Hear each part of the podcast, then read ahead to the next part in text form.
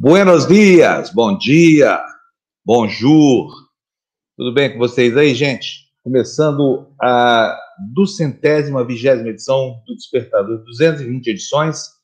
Vamos terminar o ano com quase 230, se não chegarmos lá, né? Fazer a conta direitinho, porque hoje é dia 17, portanto, nós estamos aí a, a 13 dias do encerramento do ano, né? 14 dias, para ser mais exato, duas semanas exatas do encerramento do ano. E, enfim, Vamos chegando aí devagarzinho nos 220. Nós terão, sido 230 edições ao longo de um ano dos mais complicados, né? Vocês acompanharam a nossa saga, a nossa sina aqui. Primeiro, cria produtora, monta equipa, não sei o que mais. 29 dias depois de começar esse trabalho, vocês acompanharam desde o primeiro dia, a gente fecha tudo, vai para casa e nunca mais volta. Nunca mais voltamos no nosso escritório. Só operação remota o resultado não é ruim, né, gente? A gente aprendeu uma, uma nova forma de levar a notícia até as pessoas. Ela é mais simples do ponto de vista do acabamento formal, ela é, é menos sofisticada do ponto de vista da definição, essa coisa toda, mas a qualidade da informação, que é o que importa, é boa, né? Nós construímos, assim, uma TV que tem cara de rádio, mas tem imagem de TV. Estamos aqui com a TV Democracia, graças a vocês. Quero dar bom dia para a Érica, que hoje foi a primeira da fila aqui, dormiu aqui na porta do despertador, chegou aqui 5 e 2 da manhã. Érica, depois eu quero que você me conte por que, que você acorda tão cedo, tá? O que, que você faz, além de ver o despertador? Não estou reclamando, não estou reclamando, tá bom? Gilmar Coelho foi, veio logo depois da Érica, às 5 e 10 da manhã, aí veio o Wilson José, faltando 15 para 6, Aí apareceu a Cíntia. Aqui é o problema. Tá vendo esse solzinho que tá, tá tá, tá aí na, junto com a, o bom dia que ela tá dando pra gente? Esse sol não brilhou ainda nos Estados Unidos. Tá escuro lá. Agora lá são 5 da manhã. Tá lá a Cíntia acordada desde as 4 horas e desde que hora? Quer dizer, 3 horas e 17 minutos, Cíntia. Meu Deus do céu. NTI Impressão de Leitura. Bom dia, TV Democracia. Temos para hoje notícias. Temos novidade do Pardo, do BO, da Catela? Temos, temos sim. Tá amiguinho do Zé Gotinha. Vocês vão ver daqui a pouco as fotografias. Rosali, bom dia, Rosali. Bom dia, Marocos, Marocas, Fofoletes. Ontem a Luciana tocou corações apaixonados. Com aquele depoimento bonito aqui no, no despertador, não é isso? Deixa eu botar a Lu para dentro, então. Bom dia, Lu. Eu? Aham. Não, ela tá falando. Ela... Não, ela já é no grupo do Exilados, é no nosso grupo. Ah, o que, que aconteceu? Então, conta pra gente. Não, tá não é, que eu, é que eu descobri ontem que eu não tinha colocado no meu álbum de casamento no Facebook o pedido de casamento. Eu falei, como que eu não coloquei o vídeo? Eu coloquei só o convite, que a gente fez um convite virtual baseado com as imagens do pedido de casamento, entendeu? E aí eu coloquei ontem no Facebook, e aí eu, eu, eles comentaram umas músicas, ah, não gosto de YouTube. Falei, gente, eu amo YouTube, meu pedido de casamento foi no show do YouTube. E aí eu mandei para eles o vídeo. Foi, foi no show. Mas que lugar mais esquisito para você pedir alguém em casamento? É e se a pessoa não Esquisito, tem, todo show tem alguém pedindo alguém em casamento. É mesmo, eu não sabia disso. É, é que nem nos estádios, quando você não tem também lá nos Estados Unidos que botam no telão. A gente não é. foi pro telão, mas a gente.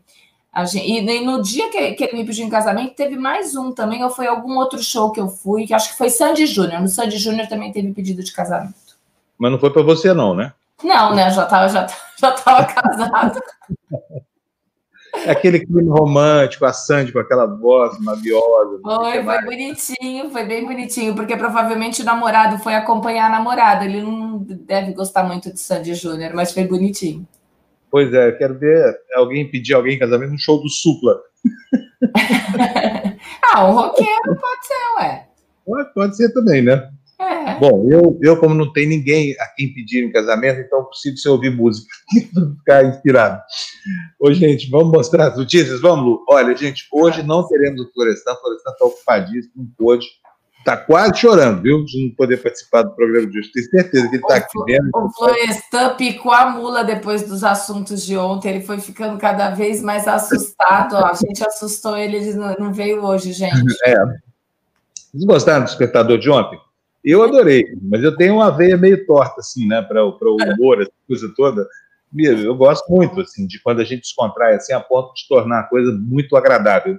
Mas a nossa audiência baixou, a gente estava com 600 e pouco, acabamos o, o, Jornal de ontem com 570.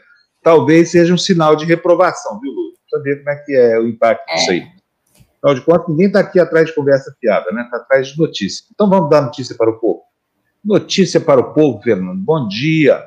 Bom dia, Fê. Onde é que estão as notícias? Está aí, ó, clipping do despertador. Daqui a pouquinho, volta lá que eu explico essa capa aí, Fernando. Agora disparou aí. Volta lá para trás na capa. Isso. Já vi que está fazendo do jeito errado ali, né, homem? não está no VMix? Mas tudo bem, não tem problema, está funcionando uma tela cheia para nós. Olha, o Clipping do Despertador é um bônus que a gente dá aqui na TV Democracia para as pessoas que nos apoiam com, com, financeiramente, né, que ajudam a gente a pagar a nossa conta aqui. Todo dia a Andréia posta, daqui a pouquinho vai estar no e-mail de quem faz parte da nossa comunidade aqui de apoiadores, tanto do Apoia-se quanto do YouTube, tá?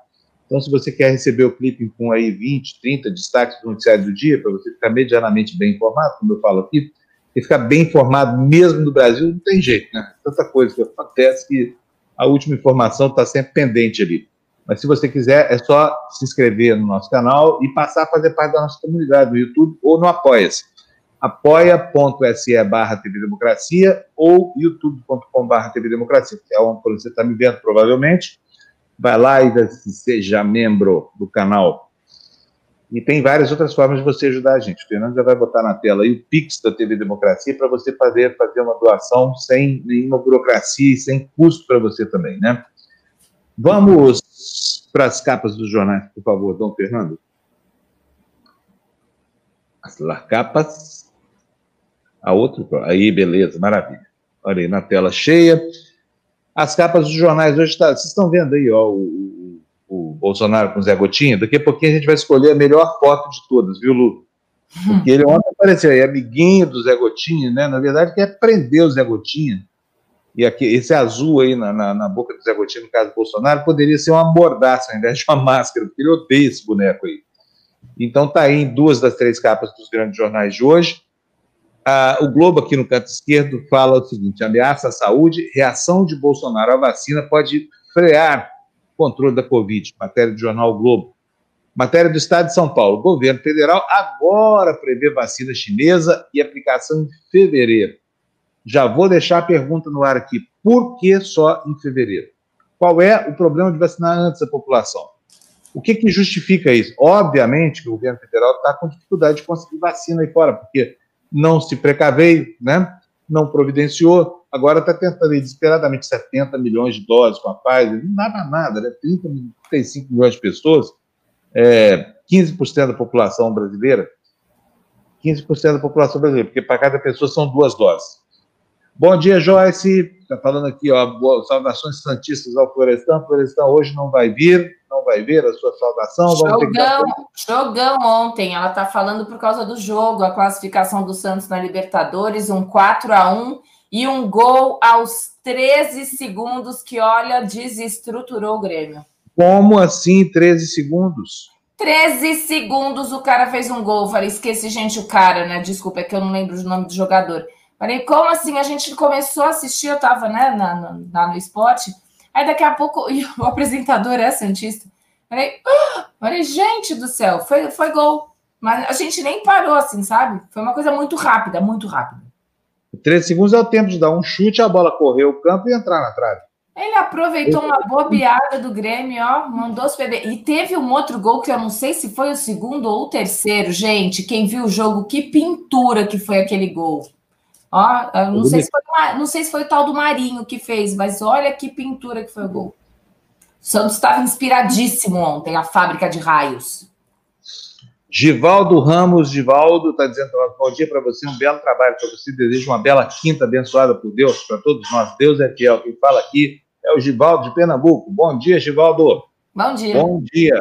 Boas vibrações para você também.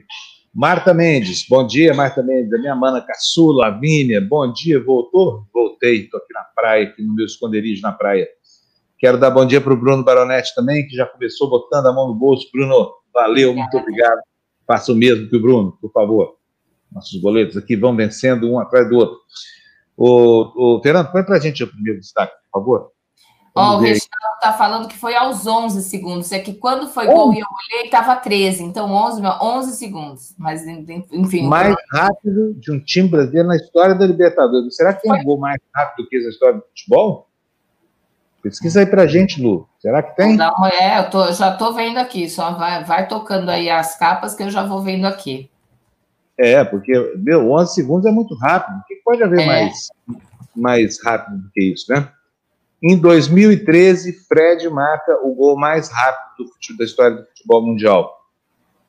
Faz sete Três. meses. Isso. Hã? 2003, em 2003. 2003. Quanto, é, quanto tempo levou esse gol, Hugo? O Fred, o atacante marcou o gol em 3 segundos e 16 para o América de Minas Gerais. A partida contra o Vila Nova, válida pela Taça São Paulo de futebol júnior, terminou em 5 a 1 para o Coelho. Hum. O Coelho? Coelho é um bom, é um, um bom mascote para um. Alguém que faz um gol em 3 segundos é bem coelho mesmo, né, Lu? O Fred deve ser o Fred. Será que é o Fred que jogava no Fluminense? Deve ser isso, né? Eu lembro do Fred no Fluminense. Mas olha, 3 segundos, nossa senhora, hein? De flash, hein? Muito. Ô, louco, o cara rápido. Ô, Fernando, põe na tela a notícia pra gente, enquanto a gente é, cultua nossos ídolos de futebol. Olha aí, ó, o Supremo também tá, anda marcando gols aí, ó. Tá 1x0 para o Supremo, hein? 1x0 para a sociedade brasileira. Ó. Primeiro voto do Supremo é por vacina obrigatória. Para Lewandowski, é obrigação e não escolha a imunização pelo governo. Mandou bem, hein, ministro Lewandowski? O que, que ele fez lá, Lu? Vamos lá. Olha aí. É, o ministro Ricardo Lewandowski, do Supremo Tribunal Federal, votou ontem a favor da vacinação obrigatória contra o novo coronavírus. Para o ministro, em caso de inércia da União, estados e municípios podem decidir sobre a obrigatoriedade da imunização e até impor restrições para quem se, para quem se recusar a ser vacinado. Conforme antecipou o portal do Estadão, o magistrado observou que a medida não significa não significava vacinação à força, sem o consentimento do paciente. O Supremo iniciou nesta quarta-feira a análise de uma ação do PDT que quer, o tribu que, que, quer que o tribunal reconheça a competência de estados e municípios para determinar a vacinação compulsória da população. O partido de oposição ao governo do presidente Jair Bolsonaro afirma que na corrida pela vacina, estados precisaram se adiantar à omissão do Palácio do Planalto. Fábio, você tá sem, Fábio, você está sem som. É, estava, estava, estava. Eu errei aqui. É, imagina o que, que, seria da gente se não houvesse Supremo. Imagina só o que, que aconteceria com, conosco, brasileiros aqui, se a vontade desses malucos que estão mandando o país fosse interativa, se não houvesse ninguém para frear a cabeça dessa gente. Onde que a gente estaria? Provavelmente o Brasil já teria regredido para a Idade Média, o governo teria mandado abolir a iluminação pública, voltado à escravidão, sei lá, alguma coisa assim bem técnica. Esse governo é o governo do atraso estrutural, é o governo do atraso histórico, é o governo que quer levar a gente lá para o período em que não se liam livros, mulher não votava, não podia fazer nada sem consentimento do marido, trabalhar, então, jamais, né? Onde o homossexualismo era punido com a morte, essa coisa toda. É esse o tempo uhum. que esses, esses caras das trevas querem levar a gente. Mas o Supremo é imperfeito, né? Só que eu quero lembrar aquilo, olha, e, e, e nisso a gente tem que tirar o chapéu, hein? Se não fosse o Supremo, e, e aí eu não estou falando nem do Lewandowski, não, tá? Eu estou falando do conjunto da obra. É, onde estaríamos nós? tem um dos ministros que tem feito um papel absolutamente competente de freador, de, de mecanismo de censura daquilo que não pode ser feito, que é o ministro Alexandre de Moraes. Eu não, não tenho nenhuma simpatia especial por ele, não acho muito reacionário com algumas coisas, mas ele tem feito um trabalho excelente no sentido de conter essa galera. E se não fosse isso, não fosse essa resistência desse ministro, mais dele do que dos demais, provavelmente nós teremos uma ditadura implantada no país há muito tempo. Foi ele que freou os impulsos golpistas do Bolsonaro. Né? E aí a gente fala disso com muito orgulho, porque, embora os homens sejam imperfeitos, as instituições, sim, essas aí fazem um trabalho quase perfeito, pelo menos no que diz respeito à guarda da nossa democracia.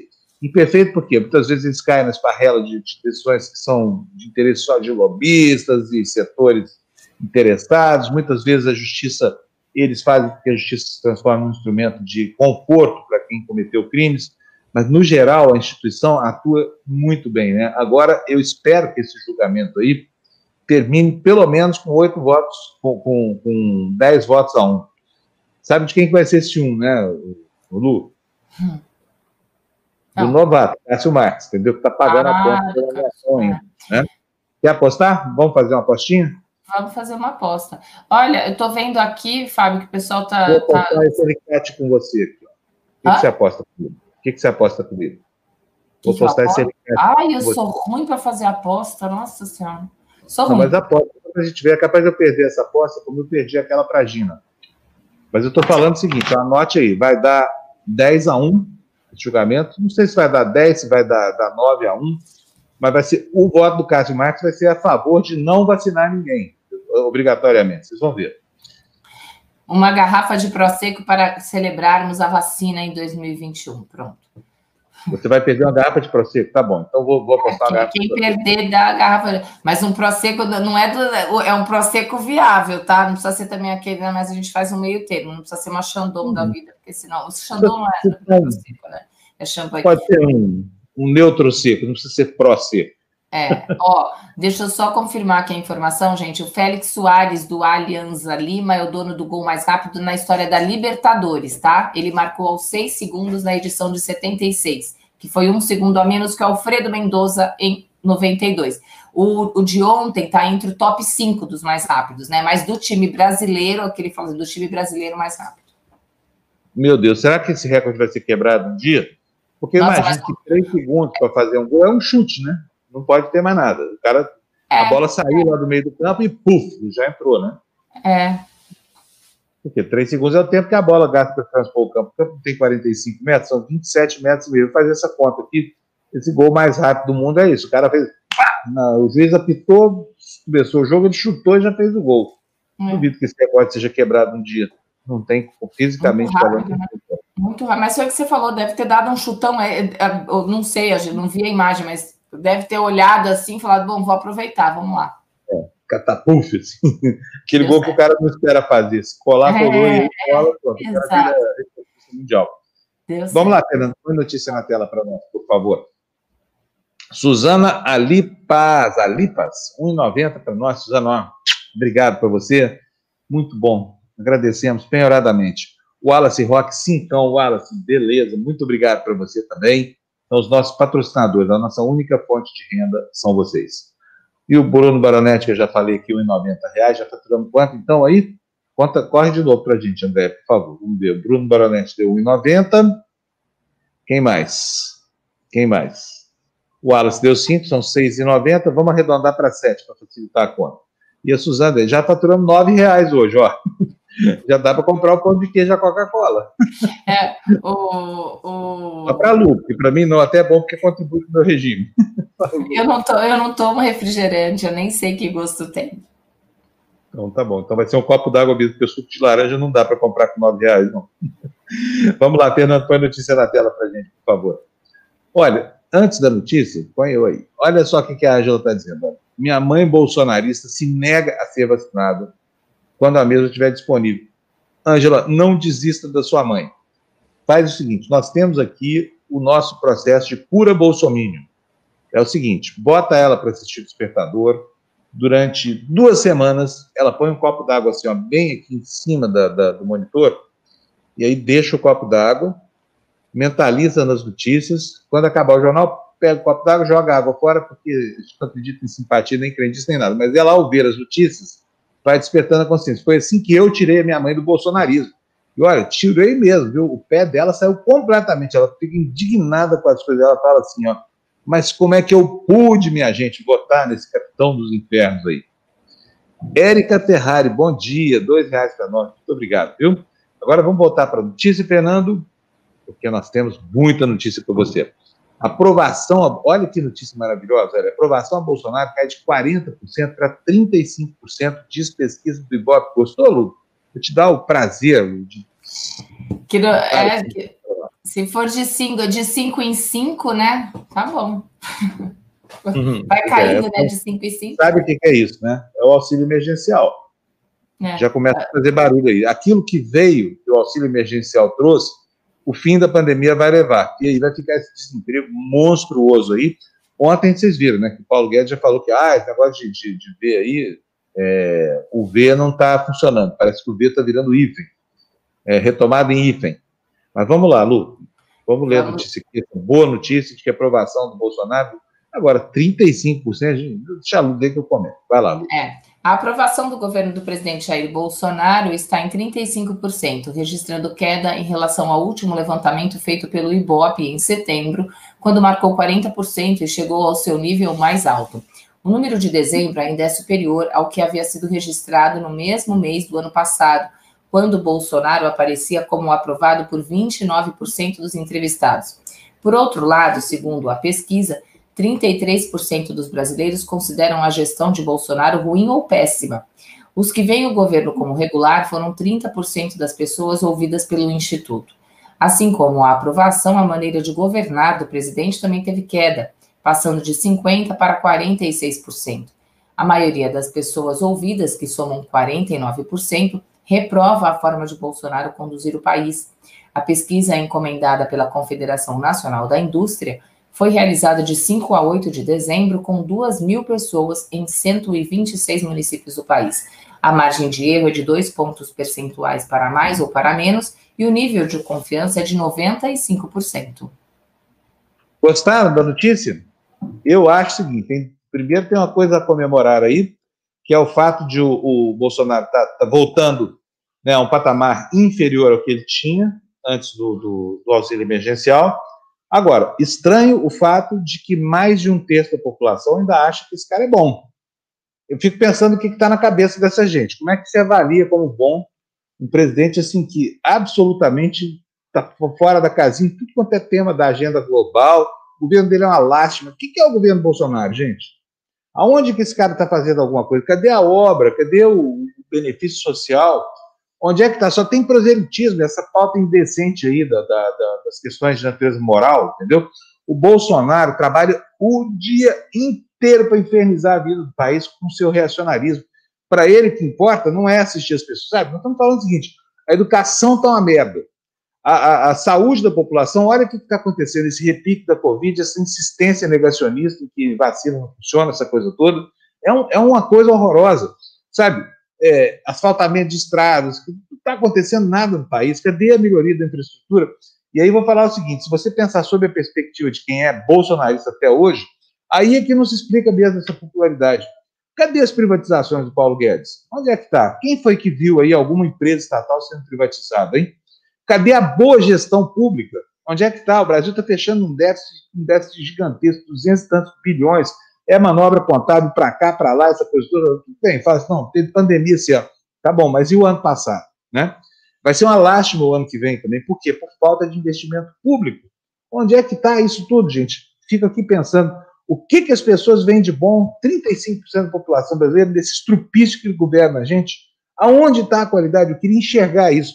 Se vocês conseguirem provar para mim que o Bolsonaro tem alguma qualidade como governante, sei lá, que ele é organizado, que ele é honesto. Honesto não é. A família inteira roubando, metendo a mão. O filho dele comprou patrimônio descaradamente, aqui, com dia de rachadinha.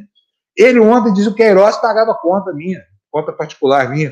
Aí eu fico pensando aqui, aonde as pessoas enxergam qualquer qualidade desse sujeito no governo dele? Onde é que está? Eu não sei, sinceramente. Porque chega lá o pesquisador do Datafolha, do Ibope, pergunta, olha, o que você acha do governo Bolsonaro? Bom, ruim ou péssimo? Aí as pessoas falam, não, acho ótimo.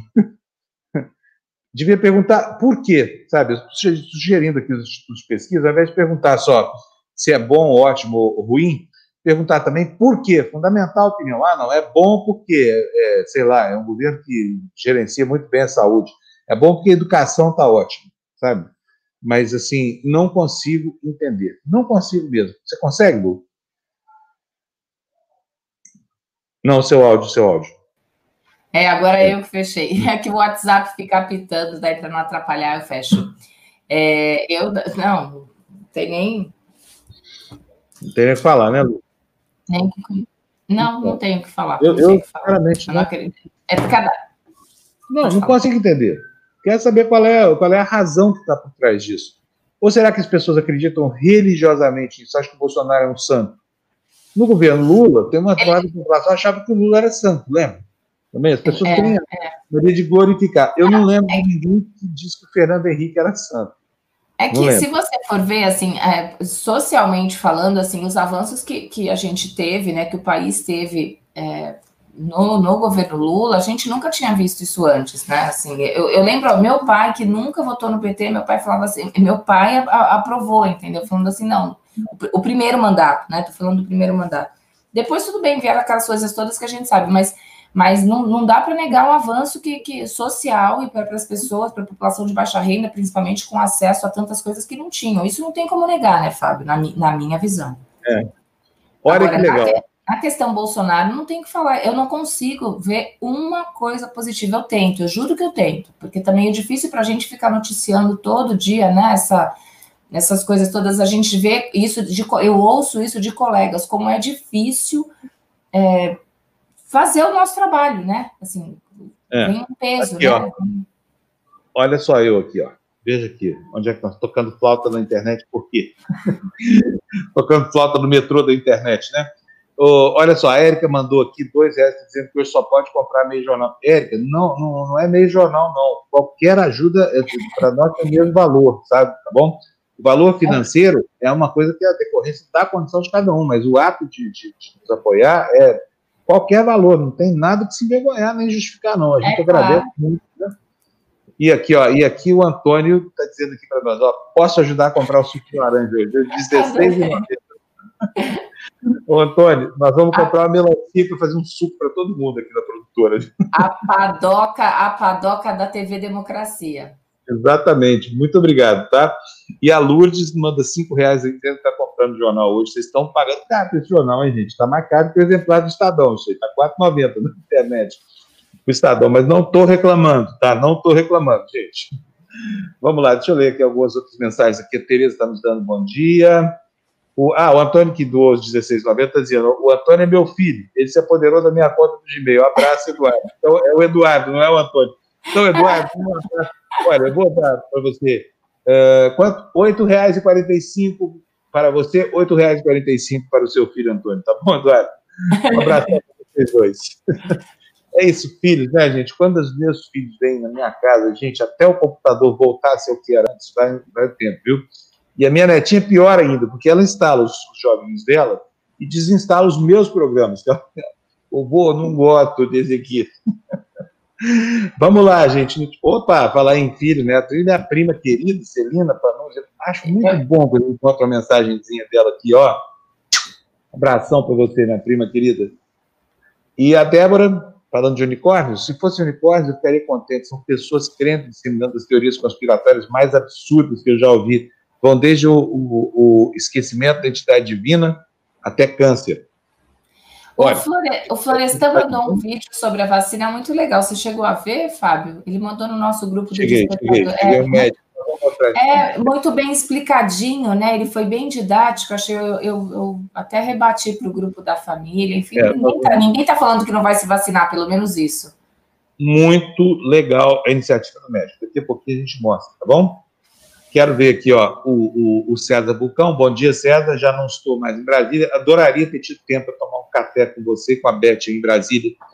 Mas, infelizmente, eu trabalhei tanto que vocês não imaginam. Ele está dizendo para nós: o Biruliro não faz nada além de falar. Quem ainda apoia, apoia que ele fala, porque de concreto ele não faz nada.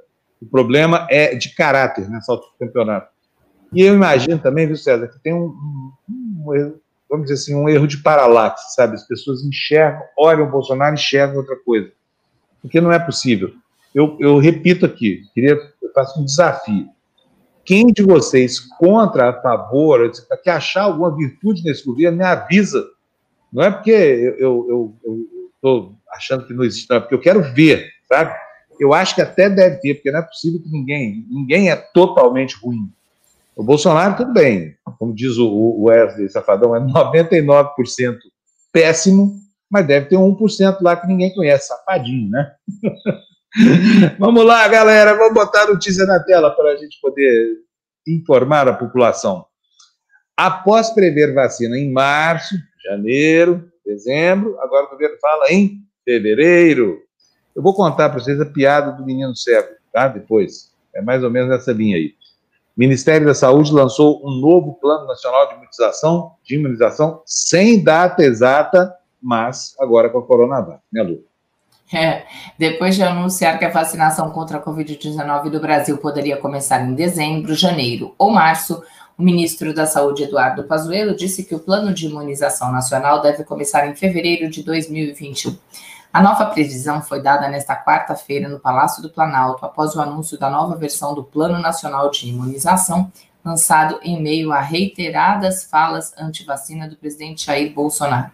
O documento de 110 páginas inclui novos grupos prioritários para receber a imunização e eleva de 300 milhões para 350 milhões o total de doses em negociação mas não tem data exata para o início da campanha nem detalha o cronograma de aplicações dessas doses.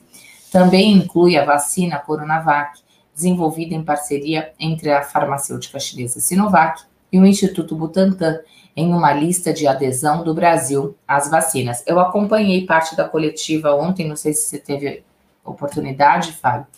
Eu acompanhei a, a coletiva, ele falava, o ministro falava o tempo todo que é, o Brasil é, é, referência, né, que tem uma, uma, um calendário de vacinação que é respeitado, uma política de imunização que é respeitada, aí a gente sabe disso, né, isso, isso realmente é, é, é, é fato, e deixou bem claro que não haverá privilégios entre os estados. Isso ele deixou muito claro o tempo todo. Pois é. Olha aqui, ó, o pessoal está respondendo aqui para nós sobre a pergunta que eu fiz, né? A Débora fala aqui, ó, privatizar, ninguém no mundo faz caixa vendendo ativos, só nessa jossa. E ainda tem gente que defende essa aberração. Concordo. Viu, Débora? E, e assim, concordo que eu vi o primeiro grande processo de privatização, que foi o processo de privatização geral do governo Fernando Henrique Cardoso, né? Foi feito para sanar a situação, buraco fiscal, né? É o endividamento brasileiro, essa coisa toda. O dinheiro sumiu, virou nada. Virou é, cédula verdinha no bolso de banqueiro, né? Sobre. Desculpa, gente. Sobre essa história das cabeças lavadas, desse texto da população que acha que o Bolsonaro é o máximo, a Angela Maria está dizendo aqui para a gente: olha, simplesmente esses cidadãos são manipulados, são movidos por ódio contra o PT ou Lula. Será que ainda é o antipetismo para administrar? Eu acho que tem um, uma certa relação, acho que tem razão, sabia? E a Joyce está dizendo aqui para a gente, Fábio, as pessoas têm medo de responder pesquisa. Pode ser. A gente vê que, que na eleição, né, Joyce, uh, os resultados das pesquisas são muito diferentes dos resultados auferidos pelos institutos de pesquisa na véspera. Aí a gente se pergunta, mas por quê? O que, que acontece que as pessoas fazem isso? E a resposta, uma delas pode ser o voto envergonhado. Uma espiral do silêncio, né, que faz com que as pessoas que não se percebem como é, integrantes do grupo hegemônico de pensamento tendenciando lá e às vezes até mentem. Né? O Maluf lucrava muito com voto envergonhado. O eleitor dele não tinha coragem de declarar que, que, que votaria naquele ladrão, e aí, na hora H, depositava o voto na, na urna e o adversário ficava a ver navios lá, aquele que era o, o bonzão das pesquisas, né? E o Jânio também teve isso, né? Se lembrar, a eleição de 86, o Fernando Henrique chegou a sentar na cadeira do prefeito de São Paulo e depois tomou uma traulitada do Jânio que, né? Ah, que mais? Que mais? Aqui, ó, a Rita Maria. Para mim, Bolsonaro fez uma única coisa que gostei de dizer no governo: acabou com o horário de verão. Rita, eu adoro horário de verão, sabia? Mas tem gente que não gosta, tem dificuldade de adaptação, essa coisa toda, né? E a Inês Costa está dizendo para nós, fazendo uma previsão profética, ele sairá depois de 4 de janeiro, exército tira ele, Mourão assume. Antes tem que haver uma nova eleição. É, você está certo com relação a isso, sobre a necessidade de uma nova eleição, Agora, eu não acredito nessa história do golpe, não, viu, Inês? É, eu acho que isso não vai acontecer, porque o Mourão, o Mourão virou um sujeito que é um personagem figurativo desse governo, não tem função nenhuma, está lá brigado com o Bolsonaro, mas não fala, não se manifesta, não se posiciona. Né? Ambos, nos... onde foi que eu li uma matéria é, esses dias sobre isso? Foi ontem, o Hélio Gaspar fez uma crônica sobre isso, dizendo que o Mourão também é responsável por esse pandemônio que a gente vive, né? E não há nada que indique que o Mourão tem força, quer dentro das Forças Armadas, quer fora de uma articulação política com o Congresso, que pudesse dar a ele o poder de depor o Bolsonaro. Né? Eu também, pessoalmente, sou contra golpismo. Eu acho que tem saída para crime, né? crime de responsabilidade. E aí, aí Bolsonaro já cometeu milhares, né? E, e, enfim, uma hora essa conta chega, uma hora chega essa conta. Mas vamos esperar um pouquinho, porque eu acho que a melhor forma de depor para sempre esse sujeito é instruindo a população, para que ela passe a enxergar que não se deve votar em malucos, em mal intencionados, em fascistas, porque isso faz mal para a nossa saúde individual, para a saúde da pátria, muito mais, para a saúde da coletividade, muito mais, né? Para os nossos valores, muito mais. Mas individualmente também faz isso. Veja só o risco que estão correndo as pessoas que se recusam a se vacinar por inspiração desse estrupício aí que nos governa, né? E uh, o Nilson Melo está dizendo aí, falta opção péssima nas pesquisas. Eu acho que tem, viu, viu Nilson? Eu acho que tem essa opção mesmo. E o Roberto lamentando que era incrível que pessoas que admiravam nos apoiem ainda esse governo. Gente, mas que alegria, que satisfação que eu estou agora. Sabe quem que eu estou vendo aqui na minha frente, Lu? Consegue adivinhar, não? Quem é que poderia estar mais... Lu, cadê você? Eu não estou a ouvir. Adivinha quem que vai entrar aí? Olha só, ó. Eu, então, eu tô, eu tô... Ah, Jamil Chad. Oi, Jamil. Líder do Campeonato Brasileiro. Eita, nós, hein? Já falamos disso aqui hoje, viu, Jamil? Tudo bem, Jamil? Desculpa, é que só se fala disso na Suíça atualmente. Entendeu?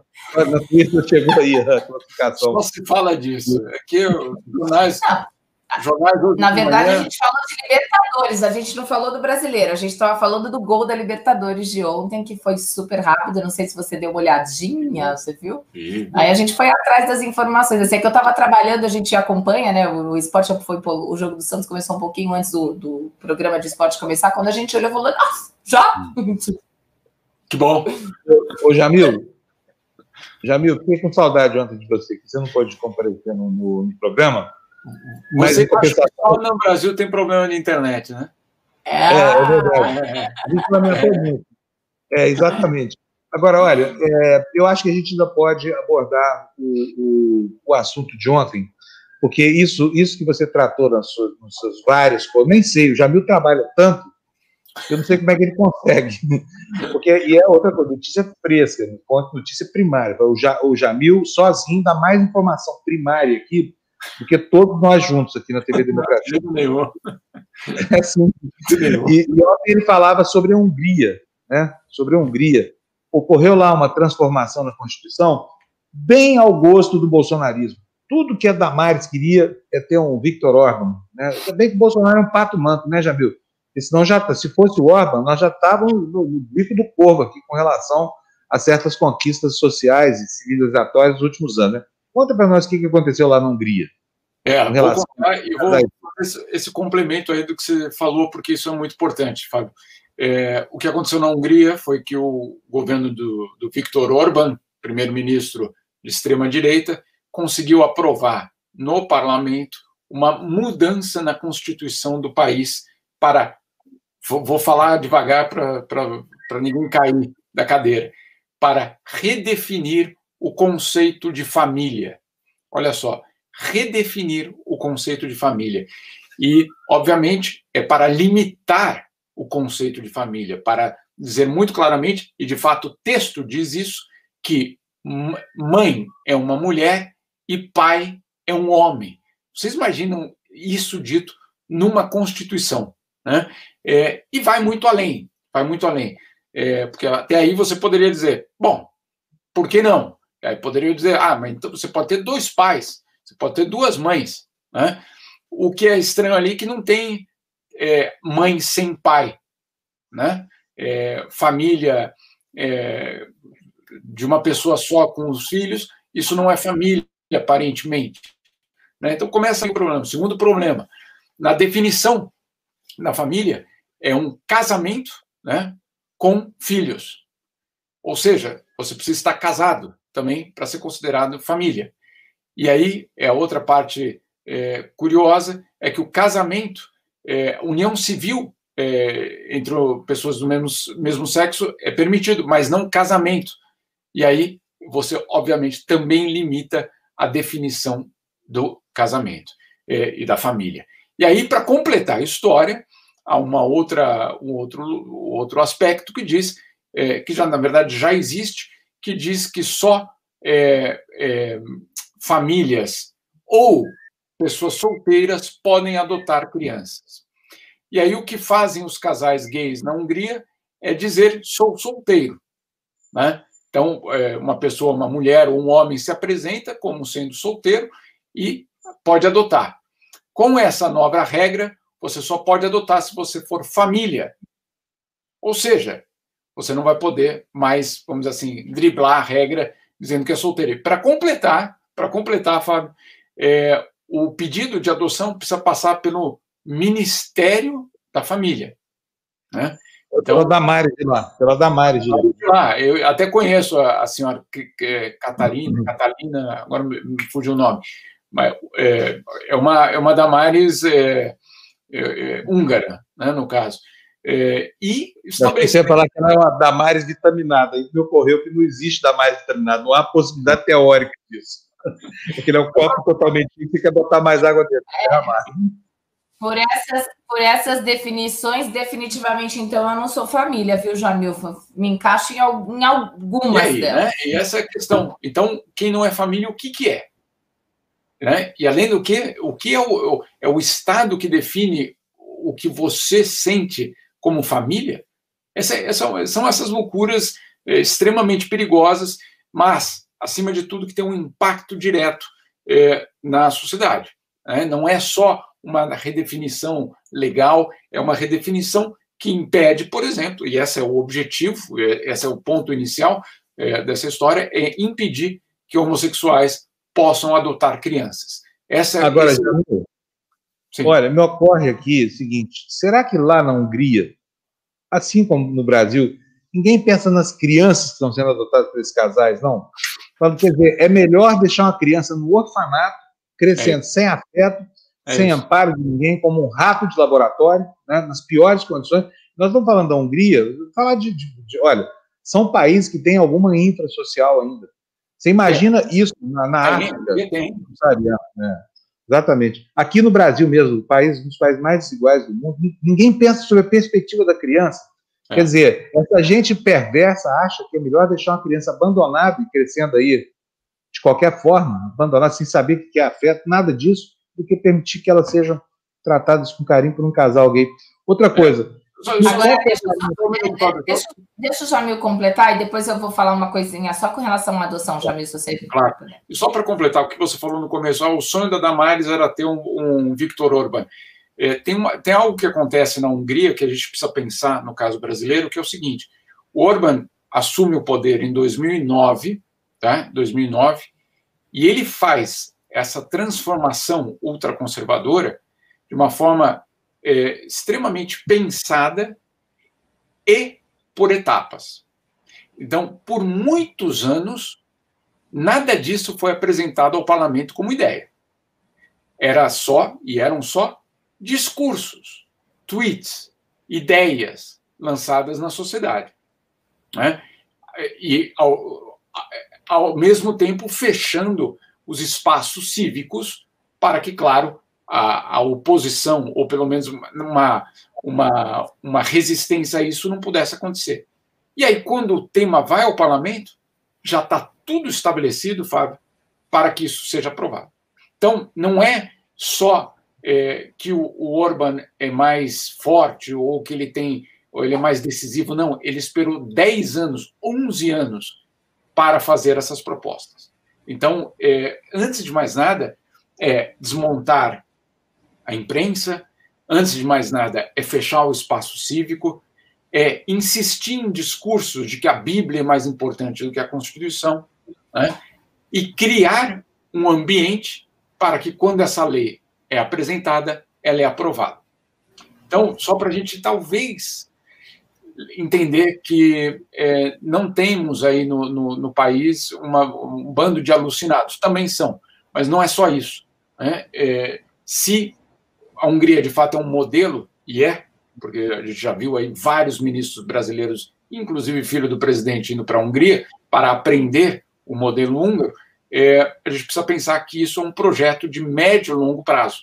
Não é um, um projeto imediatista. agora eu vou lá e vou apresentar no Congresso uma medida provisória e vou passar. Não.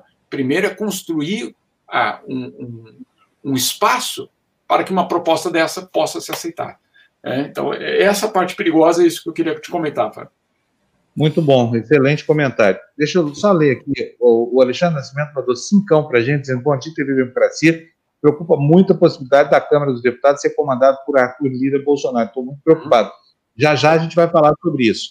Com o Jamil, Sim. eu tenho outro assunto. Fala, Lu. Você sabe, Jamil, só para falar da questão da adoção, um problema, quando eu adotei minha filha, não existia o cadastro nacional. Então, hum. assim, em seis meses, a Bruna, ela já estava com o meu nome, inclusive, a gente trocou o sobrenome, ela já era grandinha, não dava para trocar. Não é que não dava, mas ela já, já tinha a Bruna, né, assim, incorporada. Então, ela ficou e a gente trocou o sobrenome em seis meses, foi muito rápido. E hoje o que eu vejo ok, beleza, é um controle maior, a gente sabe que tem casos aí que não são bem sucedidos, né? Então tem que ter mesmo que ter um controle, mas eu tenho três casais muito próximos que estão esperando para adotar há quase quatro anos. E isso, pa isso passa, entendeu, Jamil? Porque é, a gente que, que vive né, uma vida a dois, quem vive sabe disso, tem um tempo para a criança também chegar, porque a vida depois vai acontecendo e, e, e vai tomando outro rumo. Então, isso me deixa triste. E uma outra coisa, que talvez você ainda fale saiba com mais propriedade, que eu questiono muito com a Adriana Carranca, que é uma amiga minha, né? Que é uma amiga nossa, que, que tem, é, que vive, né? Já teve no meio de conflitos, e, e eu vejo as crianças órfãs. Eu sempre falei, Dri, porque a Adri também, né, ela estava né, tentando adotar, e, e eu falava assim, ô, ô Dri, por que, que essas crianças que estão ali da, na guerra, por que, que a gente não consegue, por que, que é tão difícil? E ela falou, porque, o que ela me explicou mais ou menos, bem assim, rapidinho, tentando explicar, é, que não, não tem como saber se essas crianças são órfãs ou não, ou não. Então, tem um, um, um entrave ali na legislação, não permite que a gente pegue aquelas crianças que estão ali numa situação miserável e traga, por exemplo, para o Brasil, porque você não sabe se o pai e a mãe morreram porque estão em situação de guerra. Então, essa é a dificuldade que ela me explicou. É, perfeito, é isso mesmo. E, e por isso que uma definição estrita de família na Constituição é um, um absurdo total. É. Né? É. Enfim. Olha, eu acho um pecado. Olha o que, que a Regina está dizendo para a gente. O gerente da SAICA, que é como se chama agora, minha voz está demais, hein? só estando à frente desse trabalho para mensurar o sofrimento das crianças que aguardam a família. E se não fosse a generosidade desses, desses casais gays que se propuseram, se puseram a adotar crianças, gente, olha o tamanho disso, quantas milhares de crianças não estariam sofrendo nas saitas, como diz a. Né, quantas e quantas. Outra coisa, vamos falar sério. Ninguém precisa gostar de nada. Você precisa. Ah, eu acho lindo um casal de dois homens. Eu acho lindo. Não precisa gostar. Pode ficar incomodado, mas fica com incômodo para você. Tem que respeitar. Ninguém está obrigando ninguém a aprovar práticas, nenhum, nada. Aliás, isso não é da conta de ninguém, né? Como duas pessoas se relacionam. E se, e se o comportamento inspirasse efetivamente a sexualidade da, da, criança, não haveria gay no mundo, porque todo mundo, em princípio, é filho de um casal heterossexual. Ou não é? Então é de uma burrice lapidar se seguir por esse argumento aí. Não é assim. Tem gente que fala, ah, mas lá nos países árabes não, não tem gay. Não tem? Olha, tem sim. Aí, já viu. É relatado, inclusive, num dos livros da Adriana, a é. Adriana relatou isso muito, muito, é, muito fortemente. É, a Adriana é muito curiosa, ela, ela, ela conseguiu chegar numa festa. Os casos de prostituição são altíssimos, porque eles são depois renegados, eles são jogados às traças. Então, assim, quem quiser depois ler, porque eu esqueci qual dos dois livros que ela tratou disso, mas ela, ela fala muito so, sobre isso, assim, tem gay sim, tem transexual, tem, tem tudo, tem tudo. Só um, só um detalhe, eh, Fábio, nessa, nessa aprovação da, da emenda à Constituição húngara, tem um outro trecho que também é bastante complicado, me esqueci de dizer, que é, é, fica estabelecido, estabelecido que as famílias vão criar os seus filhos com base nos valores cristãos. Tá? Então, é, não tem. Ou seja, isso é, isso é um combustível muito potente da xenofobia. Total. Que valor cristão? Total. No mundo cosmopolita, que tem budista, que tem muçulmano, que tem um bandista. Como? Se a gente quer monopolizar a religião, a crença ali. Só que aqui no Brasil nós não vamos permitir, a gente vai ficar denunciando, se enchendo o saco aí de fundamentalista até desistirem da gente. Não, você, acha, você, acha que eu fiz, você acha que eu fiz a matéria porque eu acho que a Hungria é importante ou porque a, o perigo é brasileiro também? É isso aí. É mesmo. Até porque o Jamil, gente, prestando atenção ao que acontece na Hungria, conta pra gente o que é o nosso dia de amanhã aqui no Brasil. É. Essa que é a questão, tá? É. Olha, lembra que eu falei aqui que o Antônio, o Antônio Eduardo, o, Antônio, o, o, o Eduardo deu 16,90, na verdade, o Antônio que deu, que é o filho dele, são meus primos, são os maridos da Celina, dizendo aqui, ó, é a família inteira assistindo aqui o despertador, eu fico encantado com isso, viu? A panunziada Bolsonaro, alô, meus queridos X e primos, essa coisa toda, vamos assistir a TV Democracia, gente, vamos sair dessa toca bolsonarista aí, a minha família é super reaça, viu, Jamil? Eu saí até do grupo de WhatsApp lá, porque não dava. Era eu entrar e tomar Somos. Eu voltei. Eu dei, eu dei um desconto, começou, chegou perto do Natal, falei, beleza, vamos voltar, vai. É, aqui, ó. Cadê? Onde é que tá aqui? Ai, meu Deus do céu, perdi o comentário aqui. Eles, eles vão pulando assim na tela, sabe? Ô, Jamil, agora vamos falar do assunto do dia. É o seguinte: ontem a é. gente noticiou aqui com bastante destaque o, o Estado de São Paulo, o jornal, fez uma matéria que eu achei espetacular pediu, Sim. com base na lei de acesso à informação, os telegramas trocados entre o, a embaixada em Nova York e o governo brasileiro, descobriu que o tal do Foster Júnior, que é uma anta, uma anta, é uma anta loira, o embaixador do Brasil lá em Washington, ficou o tempo inteiro mandando fake news para o governo brasileiro, encampando a tese de que, primeiro, Trump ia perder a eleição, segundo, de que, ao perder, ele teria vitória nas cortes americanas. Então, um vexame a diplomacia brasileira está tá pé da vida com esse imbecil desse embaixador nosso lá em Washington. E foi ele que orientou essa estratégia do Bolsonaro só ontem, né?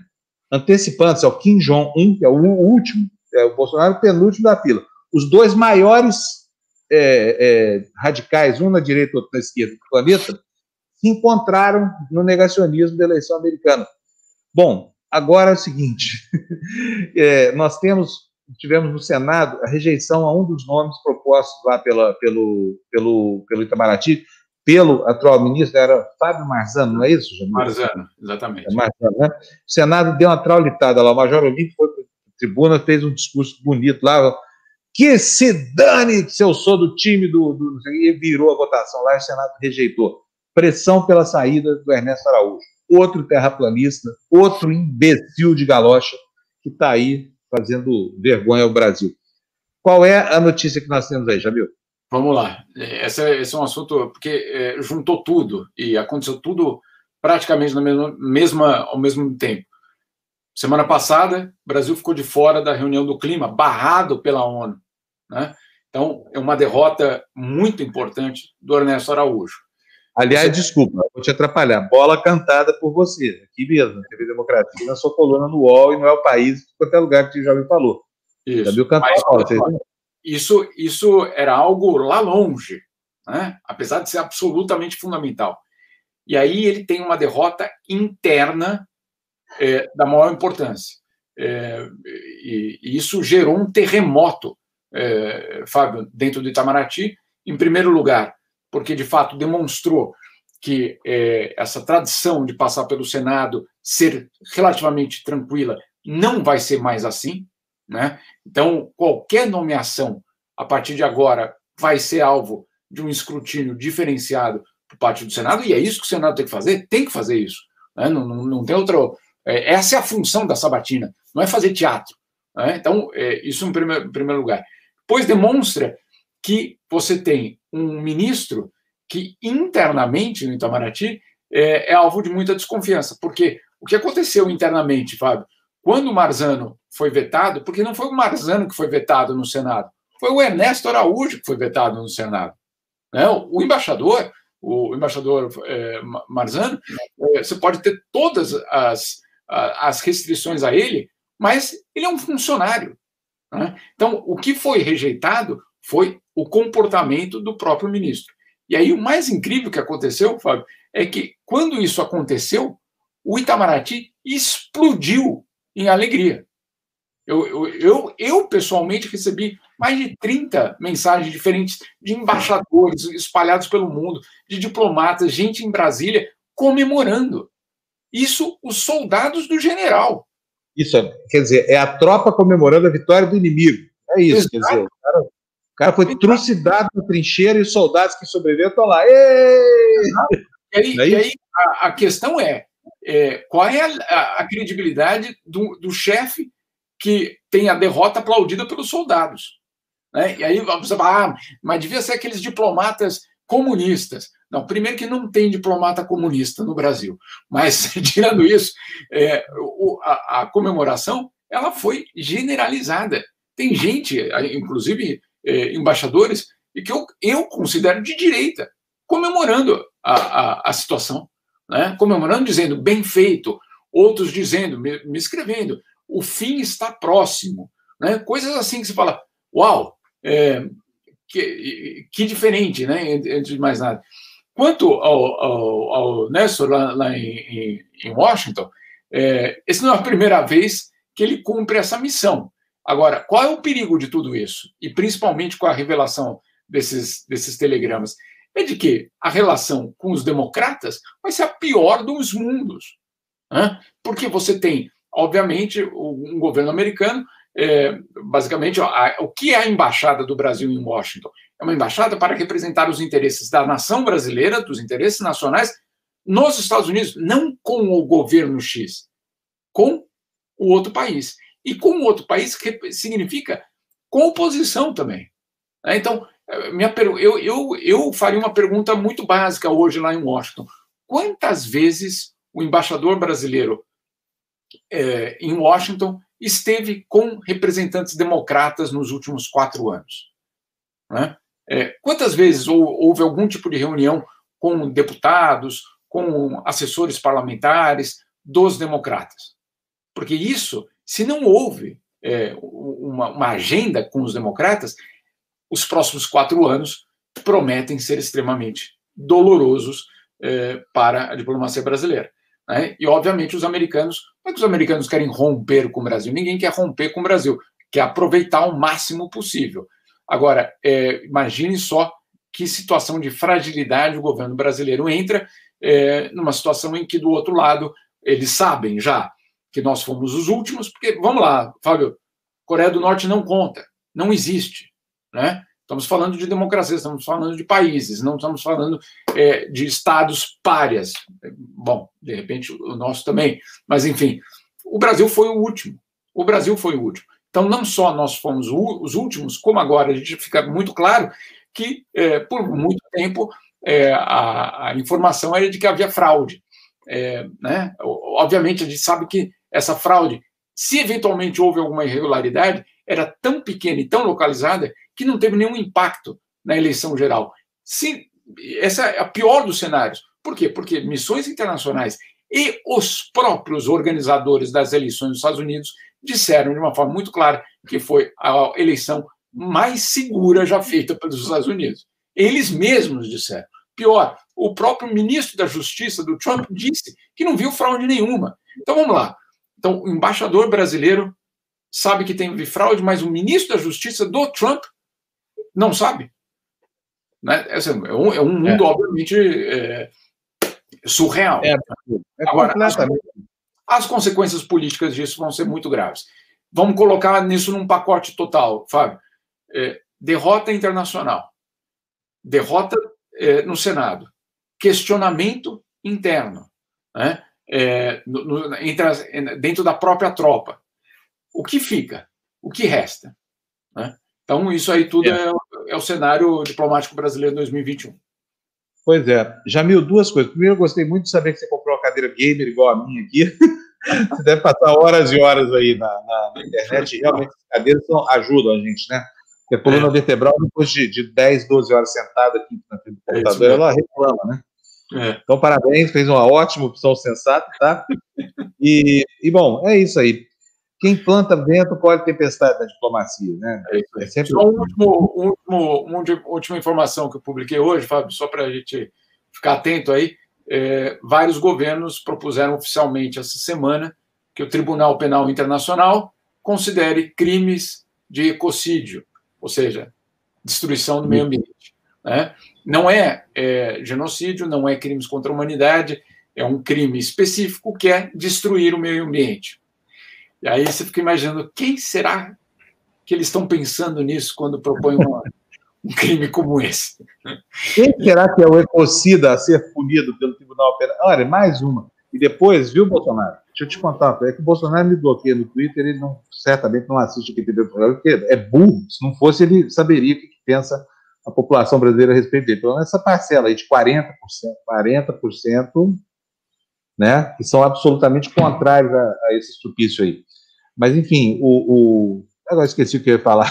esqueci não, aqui já. Do, do meio ambiente, porque... Ah, do meio ambiente, é. é. o seguinte, não adianta dizer que o crime, que a, que a legislação penal só retroage em benefício do réu, porque os crimes que estão sendo cometidos agora e vão continuar sendo cometidos aqui, parte de uma premissa de um certo padrão de comportamento que é socialmente aceitável. Então, eu estava conversando com um ambientalista amigo e disse, olha, tem tanto crime para purgar, né, que o Bolsonaro talvez nem precise de mais lei. Ele vai se ferrar no futuro. E a gente fica aqui na torcida. Jamil, um abração para você, bom dia, tá? Até amanhã, então. Bom para vocês. Se cuidem. Tchau, tchau, tchau. Tchau. Valeu, gente. Espetacular, né, gente? Muito bom. Espetacular, tá falando não é o Bolsonaro, não, é o Jamil, tá? É o pessoal aqui, ó, ó, a Zenilda fazendo aqui, ó. Jamil, ó. Gente, vamos lá, notícia na tela para nós. Eu, eu preciso pedir os likes, porque a Cintia ainda não entrou e ela vai ficar muito triste de saber. A última vez que eu vi aqui, que eu estava visualizando, a gente tinha menos de 400 likes, com mais de 500 pessoas assistindo. Gente, toca o dedo lá, like, like, like.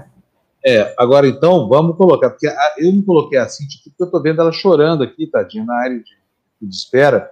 Deixa eu ver, estou até com pena. Né? Será que Ela eu ponho? Tá chorando, por quê? Ah, tristeza de não ter like no programa. Quer ver? Só olha a carinha. Estou aqui faz Ai. tempo, vocês estão me boicotando. Eu tô, eu tô já que eu falei, gente, aconteceu alguma coisa, eu falo com a Cintia quase que o dia inteiro. Não aconteceu nada, não. É o que aconteceu que eu não estou sabendo?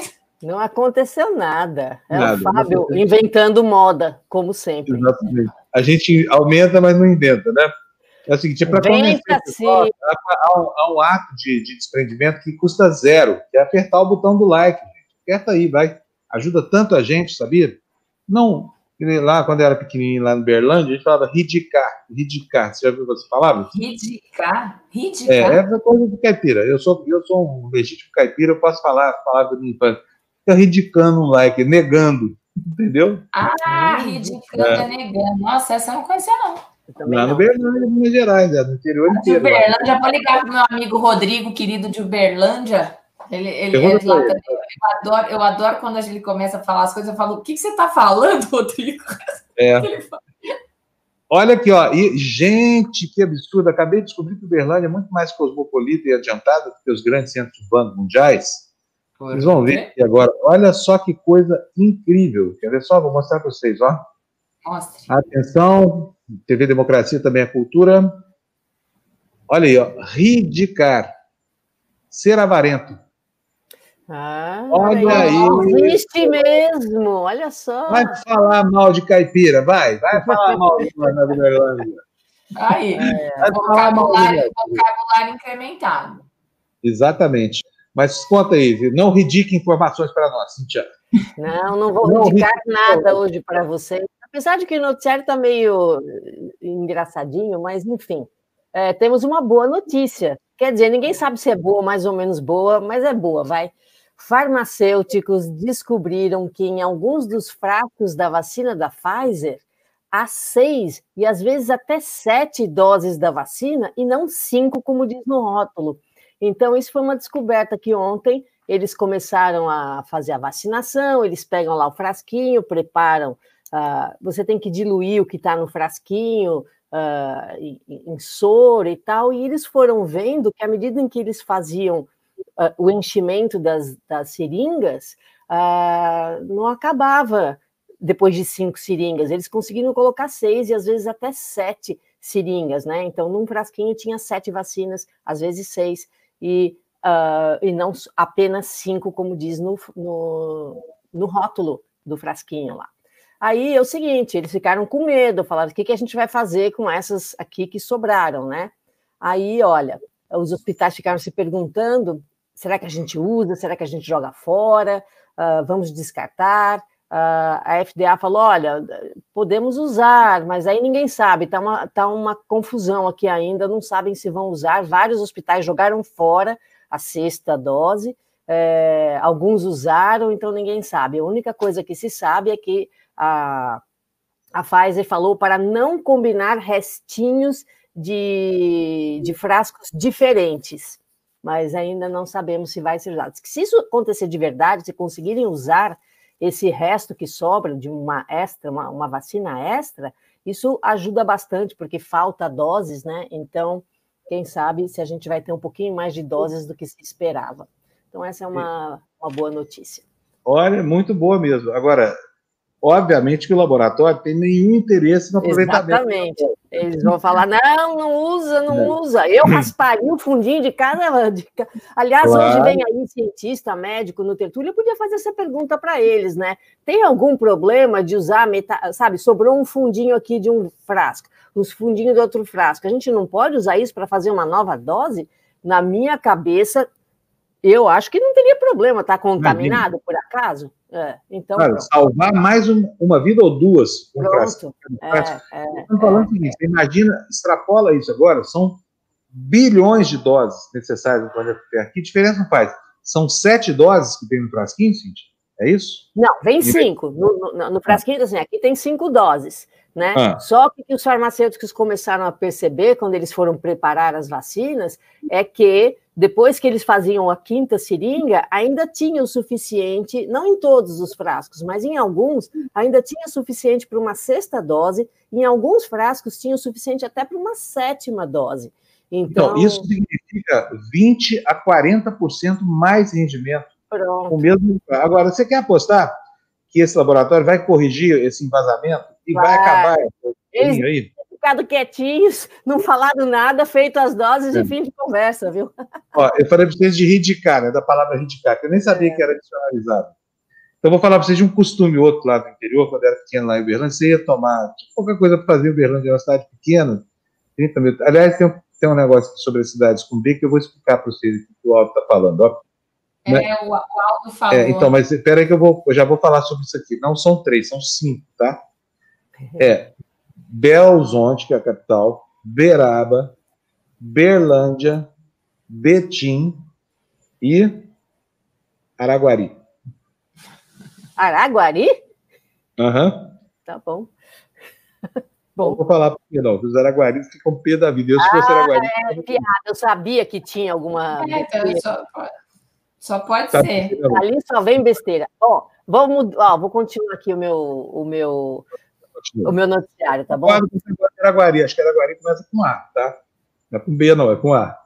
É, então, mas Olha, porque... alguém está perguntando aí plano de vacinação nos Estados Unidos. É o seguinte: é, essa primeira fase que está sendo feita agora é só para trabalhadores da saúde e pessoas idosas que moram em lares ou em, em, em hospitais de reabilitação, esse tipo de coisa. Então, na população geral, ninguém uh, ainda. Né? Depois, e, e, o que eles têm de vacina durante o mês inteiro de dezembro e até o comecinho de janeiro, não vai dar para fazer mais nada do que isso. Agora, tem essa notícia aqui de que o, a, a vacina da Moderna possivelmente será autorizada hoje pela FDA e tal, no máximo até amanhã. Então, aí isso melhora um pouco o número de vacinas, mas ainda assim não conseguiram e não vão conseguir até o final do mês, até um pouquinho dentro do, do mês de janeiro, uh, vacinar todas as pessoas da saúde aí e as pessoas com muita idade que moram em lares. Então, uh, ah, para o resto da população, só vai começar. Aí depois tem as prioridades 2, isso eles não resolveram ainda. É, possivelmente eles estão falando em ou idosos ou trabalhadores essenciais, ainda não resolveram. Ah, o que, que é exatamente um trabalhador essencial, está uma confusão ainda, não, mas o que eles dizem é que até junho devem ter vacinado todas as pessoas que queiram tomar uma vacina. Não tem obrigatoriedade. Olha, o, o Cíntia, sobre eu. Só para. Olha o comentário aqui que falaram a Rita Maria falando assim que a história da vacina que você contou de Sobral me faz lembrar o tempo que fica olhando o detergente que está mais cheio do supermercado. Pior que é, né? Economia, gente, economizar. Estava falando é agora de reivindicar, porque é o seguinte, lá em Minas Gerais, lá em Berlândia, onde eu nasci, a gente ia tomar vitamina, era uma coisa que todo mundo gostava, uma tradição da cidade, tomar vitamina de abacate. Eu, aliás, faço as vitaminas deliciosas, eu vou dar as receitas para vocês, tá? Com sorvete. Hum, é uma delícia. E aí é o seguinte, o que sobrava do liquidificador chamava rebote, entendeu? Então é o seguinte, isso aí é o rebote da vacina, aquele copinho pequeno que, que sobrou e o cara dá para você tomar lá na minha cidade. Em São Paulo, não, o pessoal fica ridicando o rebote. Isso, ridicando o rebote, exatamente. Me dá uma raiva quando eles jogam aquilo fora, eles lavam o negócio e jogam é. fora. Dá para mim, rapaz. É. Exatamente. Já está pago, tudo mais, está processado, por que não? Lá em Uberlândia o pessoal é generoso, dava. Ninguém ridicava rebote, não. Mas chama rebote esse. esse ah, que esse interessante. O rebote da vacina. Exatamente. A gente a está tendo uma aula hoje sobre é, essas expressões do interior, Cintia. Alguém falou no chat que falou: Nossa, que eu estou surpreso de ver que a Cintia é aluna, as meninas não conhecem essa expressão que é muito comum no interior. É. Mas eu não. É, eu, eu, sou, eu sou caiçara, lá na. Lá na, na, na, na do, do, do seu ponto do, da Caixarice, você sabe que eu, uh, eu, tenho uma ligação muito forte com a cidade de Ilhabela, eu praticamente passei uma boa parte da minha vida lá, eu, eu sempre tive casa lá desde que eu nasci e tal, e algumas pessoas que eu conheço em Ilhabela são mineiros que depois mudaram para o litoral de São Paulo, então eles são uma, eles são uma mistura vocabular entre mineiro e caiçara, e mesmo deles eu nunca ouvi essa expressão. É, oh é, é uma mistura Fábio Luciana, Fábio. Você viu? Mineiro é. com caiçara. É. Aí eu sou mineiro orgulhoso. A minha mineira já prescreveu, viu, Jaqueline? mas, assim, a gente sai de Minas, mas nunca Minas sai de cá. Aqui, por exemplo, se não tem queijo na geladeira, eu fico louquinho, entendeu? Tem que ter, porque queijo. Pra... Mineiro, você sabe como é que chama? A, a, sabe, você vai na churrascaria rodízio, não tem aquele espeto de, de mussarela de, de mussarela eu acho aquilo uma delícia. Sabe como é que chama aquilo? A Cíntia tem certeza que não sabe. Não tenho a menor ideia. Os peitos que ele chama picanha mineira. Mineira. Eu sou, eu sou mineira, então, porque eu amo queijo, né? Eu também. Eu preciso maneirar no queijo, mas. É... Queijo não eu falta amo. na geladeira. Não é, tem mais nada, mas queijo e ovo tem. Pronto. Então. Ah, olha, então. Vamos lá. Ainda tem muita notícia aqui, rapaz. Vamos, vamos tocar. Pode, pode, pode. É, eu mandei um videozinho aí, sabe o que, que aconteceu? Tivemos ontem uma tempestade de neve aqui, a primeira tempestade de inverno daqui dos Estados Unidos, uh, que pegou todo o nordeste dos Estados Unidos, e eu filmei um pouquinho da minha janela aqui para vocês verem. No comecinho dela, eu saí ali, e só o comecinho eu filmei, viu? Porque estava bastante frio. Ontem a temperatura foi para baixo de zero, Uh, as cidades de Baltimore e Hartford, lá em Connecticut, Baltimore em Maryland e Hartford em Connecticut, tiveram até que fechar os centros de teste para o coronavírus temporariamente durante o, o, dia todo, alguns aeroportos fechados. Isso é um transtorno para a pandemia, né? Porque as pessoas já ficam um tempão em aeroporto, ficaram mais tempo ainda, mas teve então essa tempestade de neve. Eu mandei o vídeo aí, não sei se está pronto. E olha lá, olha lá, que bonito. Nossa. Olha as árvores, tem uma folha. Isso é a sua janela aí, Cintia? Essa é a minha janela aqui. Nossa, que lugar feio, pelo amor de Deus. É.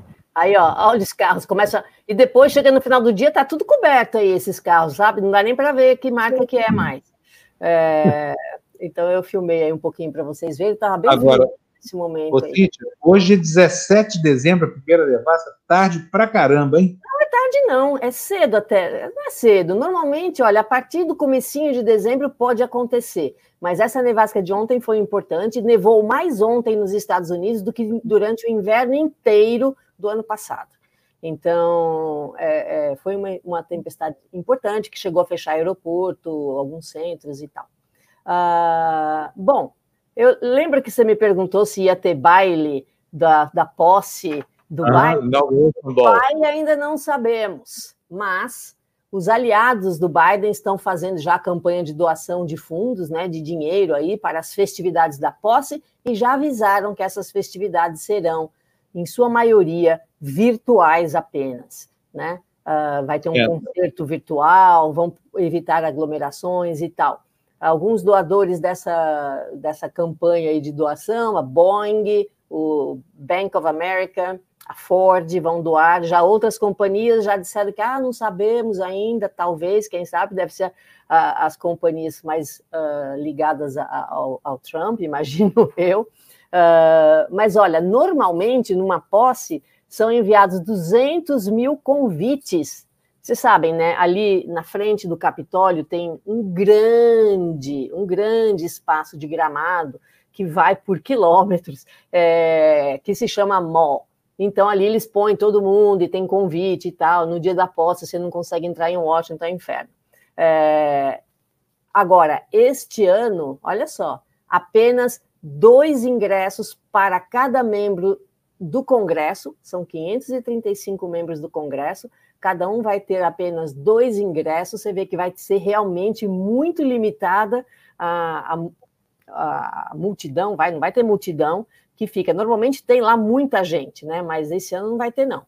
É, então a gente não sabe nada do baile ainda, duvido que tenha baile. O que eu li é que muitas das festividades vão ser feitas numa data posterior. Vários dos convites dizem data a ser determinada. Então, acho que eles vão esperar né, todo mundo ser vacinado, bonitinho, e depois, então, fazer as, as festividades. Pelo jeito, aí em janeiro não vai ter muita coisa, não. Agora, o é. que é certo, ao meio-dia do dia 20, tem lá a, a, a posse na escadaria ali do, do Capitólio. Isso tem mesmo, e acho que eles vão tomar cuidado e vão ter um pouquinho mais de distanciamento, todo mundo de máscara, imagino eu.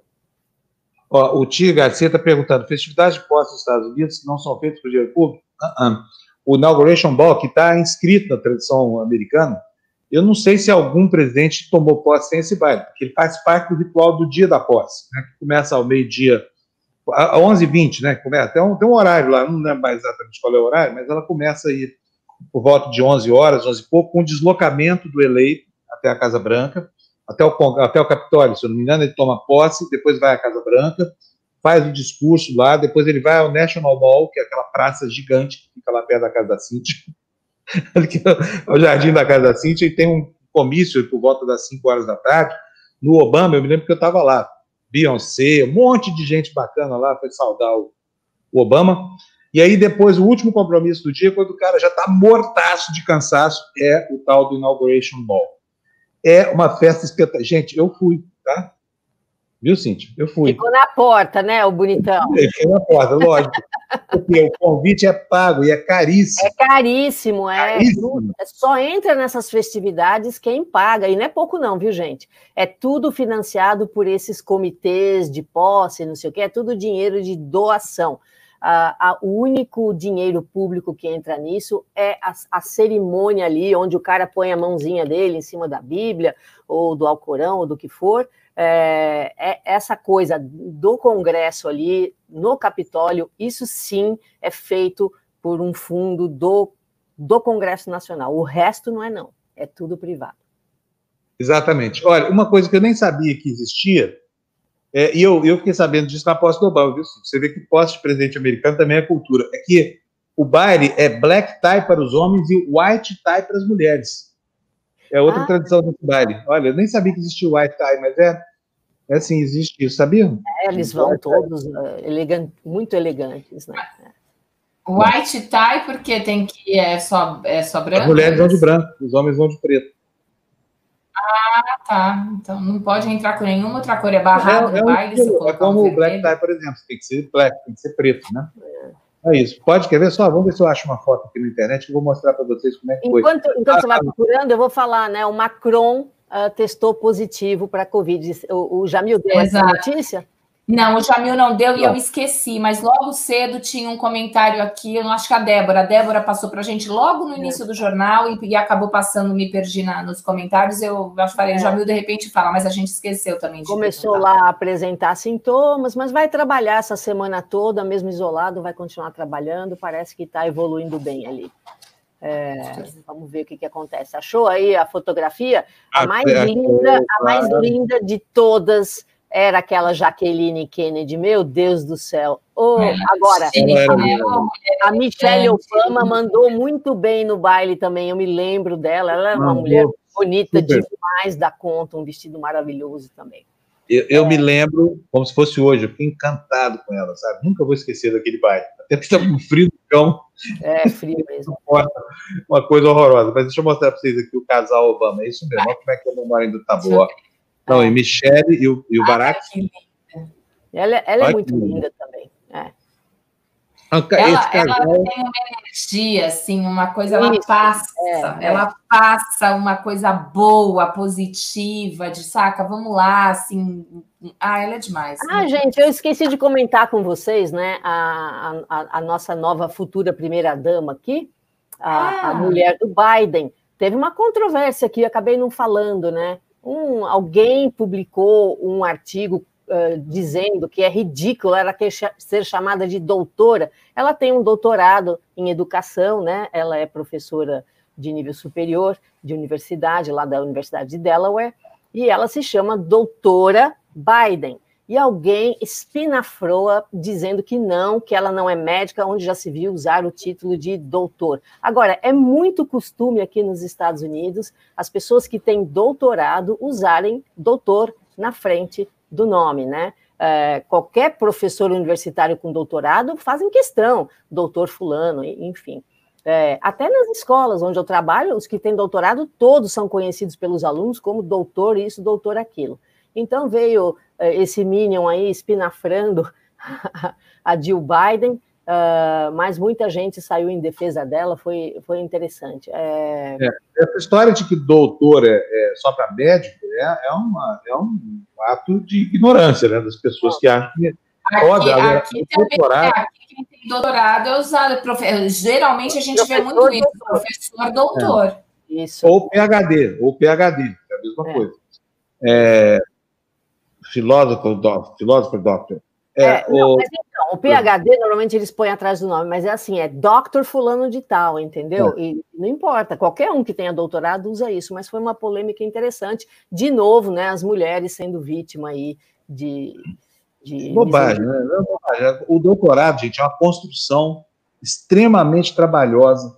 Né? Ser doutor significa ter feito mestrado, às vezes vários cursos de especialização antes, e o mestrado estrito senso, não é, não é lato senso, não é mais curtinho. E depois mais quatro anos aí, ó, estudando, né?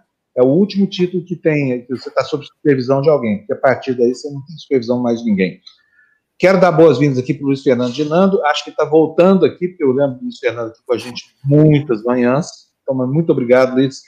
E tem aqui, olha, aqui um pedido que eu vou atender com o maior prazer, Gislaine Regina, nos manda cinco, é, não precisava nem ter mandado, viu, Gislene? Faço com o maior prazer isso aqui, mas já que mandou, agradeço muito, porque vai ser muito bom. Já temos a, o suco de laranja, temos o pão de queijo, agora temos o cafezinho também. Fábio, manda um abraço para minha amiga Vera de Campos do Jordão, que descobriu a TV Democracia através de mim, e é uma grande fã sua. Então, Vera, olha, um beijo, um abraço para você. Você fique aqui com a gente também, vire nossa membro aqui da nossa comunidade. E Gislene, ó, Beijão para você por ter trazido a Vera e por estar aqui com a gente, tá bom? Tem mais, Bora. Cíntia? Não, chega, né? Olha, você só tem seis minutos para acabar o jornal, viu? E tem notícia para caramba aqui. Então, vamos, vamos lá. então vamos, fica aí que você ajuda a gente corridinho. Vamos tá nessa? Bom. Tá bom, vamos nessa. Vamos lá. Então, primeira notícia para Cíntia, Fernando. Corridinha, hein, Fernando? Dedos nervosos aí. Ah, começamos a corridinha, tem que fazer uma parada. Isso aí, é, olha só. As fotos que eu prometi. O Bolsonaro dando uma de amigão do Zé Gotinha. Qual tá melhor aí? A da Folha ou a do Globo? Ah, o do Globo tá, tá, tá tapando o nariz, assim, tá tapando o nariz, de tanto que ele é. gosta do Zé, do Zé Gotinho. É. E a outra parece que tá dando uma porrada aí no peito do Zé Gotinho. Tá Muito boa as duas fotos, viu? Gostei mais da do Globo, e vocês? É, é. é. Muito eu gosto mais. Muito eu gosto mais da do Globo também. É, isso é sorte do fotógrafo, né? O cara fica tá, tá, tá, tá com o dedo nervoso assim. É. Dedos nervosos, Fernando, falar em foto com dedo nervoso, vamos lá. Vamos lá, Cintia. Oi. Crescem casos e internações por Covid entre crianças em São Paulo. Em um mês, hum. hospitalizações na capital por. Está muito pequenininho. O que, que é isso daí? Faltaram de 18 para 43. Pronto. Então não valeu. Vamos para a próxima para a Cíntia também, tá porque bom. ela não conseguiu ler. Vai lá, Agora, essa aqui está grande, essa aqui eu consigo ler. Adesão às vacinas. O governo inclui Coronavac em plano e adota tom de paz e entendimento hum. na notícia do Globo. Sargento Pazuello e Capitão Bolsonaro. Vamos ver quanto tempo vai durar essa, essa pantomima aí, né? Próximo para Lu. Derrota no Senado expõe pressão por saída de Araújo. Rejeição de indicação do embaixador Fábio Marzano mostra senadores alinhados a integrantes da ala militar do governo e do agronegócio, que pedem substituição de ministro. Muito bem, agora uma para mim, tá? Manda aí, Fernando. Apoio do Itamaraty, a rejeição a Biden provoca mal-estar. Diplomatas ficam constrangidos ao saber que informações do embaixador dos Estados Unidos a Bolsonaro protelaram felicitações aqui, vergonha, fala sério. Foster Júnior, meu filho, tu é uma anta. Vai lá, próximo, próximo destaque para a Cíntia, por favor. Bloco de Lira ganha reforço. Ex-aliado de Maia, republicanos apoiará candidato de Bolsonaro. Notícia do Globo. Então, aqui vou fazer só um comentário rapidinho. Não estou entendendo a estratégia do Rodrigo Maia. Quando está lá o, o, o Centrão, o, o, Bolsonaro tem um candidato há muito tempo, está comendo pelas beiradas, está fazendo estrago. Rodrigo Maia, cadê o seu candidato, cara? Está jogando no time do Bolsonaro, só pode ser, porque, sabe, meu, nós estamos em cima da hora. O, o seu adversário está ganhando terreno aí. Ou você está jogando como quinta coluna, Rodrigo Maia. Hum. Vamos lá, Fernando. Próximo destaque aí para a. Brasil supera 7 milhões de infectados e registra 968 mortes em 24 horas. Às vésperas do Natal, Covid-19 avança, mas população não se retrai. Varejo e serviços de Rio e São Paulo já atraem mais gente do que janeiro deste ano, antes da pandemia. Só vou fazer uma parte. Eu, essa semana, estou de carro aqui. Eu ando de transporte público normalmente, mas essa semana eu estou com carro até o Natal, provavelmente. E eu passei ali, é caminho para mim passar naquela entradinha da, da, da, zona da 25 de março, Mercadão, quando você pega a Avenida Tiradentes, né, para chegar na Marginal. Uhum. Tava para a fila de carros parada ali na Tiradentes já, para entrar. É, e, e, lá na 25 de março, a aglomeração tá cantando, né? Então, o pessoal tá lá, todo mundo comprando presente e levando a Covid de brinde. Vamos lá, Fernando. Próximo destaque para a Cíntia. Congresso aprova lei que dá os rumos para o orçamento de 2021. Sem a LDO, o governo poderia ficar sem autorização para realizar despesas. Texto amplia emendas sem carimbo. Muito bem. Próximo para mim, por favor, Fernando. TCM rejeita contas da prefeitura em decisão inédita. Isso aí é Rio de Janeiro, tá? O tribunal nunca tinha reprovado as finanças de uma gestão conselheiros destacaram um rombo de 4,24 bilhões em 2019. Olha, e foi por 5 a 1. Não foi pequeno placar, não. Aí, Crivella, tu vai ter que rezar muito, hein? Para ficar livre do, da punição pelo seu castigo aí, como péssimo administrador do estado do Rio de Janeiro. Pessoal da Universal, fica com o bispo aí para vocês, tá? Leva para aí, deixa os cariocas tem longe desse bispo aí. Devolve essa encomenda para Iemanjá, meu filho. Vai lá, próximo destaque, por favor, para a Lu. Senado facilita a compra de terras por estrangeiros. Projeto permite a aquisição de até 25% da área de um município por pessoa física ou jurídica do exterior. Texto seguirá agora para a Câmara, é o que diz a manchete do Globo. E tem gente já comemorando a chegada dos chineses aí ao, ao agronegócio brasileiro em massa, tá? Porque o Brasil está em liquidação com esse dólar de quase seis reais aí, né? Então, terra que é barata para quem está lá fora. Vai ser uma liça. Próximo destaque para mim, Fernando, por favor. Estado tem alívio de 217 bi com crédito todo de negociação da dívida. É a mesma coisa que nós já lemos. Manda outro, por favor, para a Cintia, agora. Governador do Rio de Janeiro aponta brecha para bolsonarista chefiar a promotoria. Para Cláudio Castro, se um dos três mais votados recusar nomeação, quarto colocado pode ser opção. Muito bem, está querendo que um dos três retire para que dê legitimidade a essa tentativa de instrumentalizar o Ministério Público do Rio de Janeiro. Eita, nós, hein? onde você tem Bolsonaro, você tem uma confusão aí. Para que, que vocês acham que esse Bolsonaro do governador do Rio está querendo isso? Não vou nem responder, vou deixar só a pergunta no ar. Pensa aí, você me fala, tá? Próximo. Ah, tá aí, outra notícia sobre Crivella. Olha aí que vergonha. Lu, lê para a gente, por favor. Guardiões rendidos. Ministério Público denuncia Crivella por montar tropa, entre aspas, com dinheiro da prefeitura. Manchete do Globo. Seu exército particular, sua guarda pretoriana particular, né? Agora uma para mim, Fernando, por favor. Acabou. Oito e meia, é a última. Acabou? Acabamos, demos conta de tudo. Deram Opa. Estou uh, muito contente. Encerramos o jornal na hora certa.